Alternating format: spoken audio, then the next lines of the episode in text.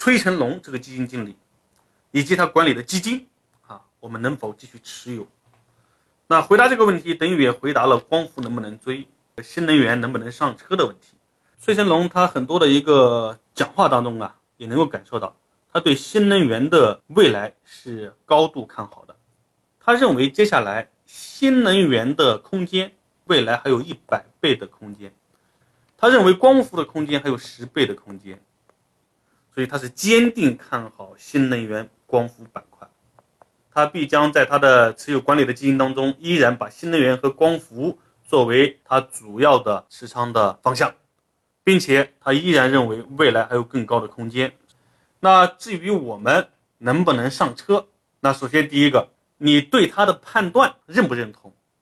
如果说你也认同，那你可以选择跟你一样认同的人，并且坚定持有，一定会会有很大的一个收获。但是，就是基金经理他认为的方向哈，不能够代表未来一定非常的好，因为未来的市场是不确定的，他是这样认同的，但并不一定未来市场就按这个方向去走。那第二个，如果说你认同了，接下来你想买他的基金，那如果说想对基金有个全面的了解，你肯定要知道这个基金，哎，它整个的一个全面的信息。那今天我也从某一个维度给大家啊，我对比了一下，另外一只基金可能会更好一点，那你可以去买另外一只基金。这个作为你跟随它的这样的一个产品可以买入，但是前提是什么？它是坚定看好行业前景的，它必须是一个长期持有的过程。你看你能不能持有得了？长期持有，长期持有是什么概念呢？啊，你最起码以三年以上的维度去坚定的去持有，并且中间你会面临波动率非常大的一个特点。那第二个，那是不是看好了这个基金我就可以上呢？一定要注意，你买基金不是说从这个小维度切入进去的，你一定要从以自己的维度切入进去。自己的维度切入进去什么意思呢？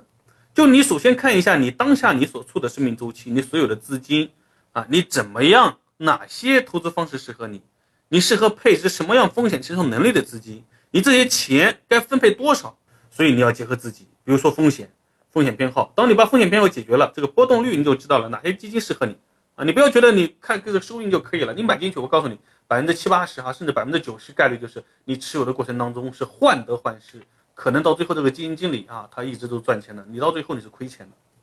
那从自己角度切入之后，才有全局的眼光，你要组合配置。比如说新能源这个赛道很好，但是你看到没有，一个机构投资者他不会说把所有的钱都往这个赛道去压的，一定是不会的，这也是对自己的钱负责。那如果说你没有系统的知识的话，你如果要配置的话，为了让你避免一上来就错，我的建议就是什么呢？那我建议你拿不超过百分之二十的资金去配置。为什么？因为这个行业它的波动性非常的高，这百分之二十的配置你还要坚持三年以上这样的一种定投的态度，承受中间的高波动，啊，这样的一个体验哈，你才能够有一个进可攻退可守的一个一个状态，好吧？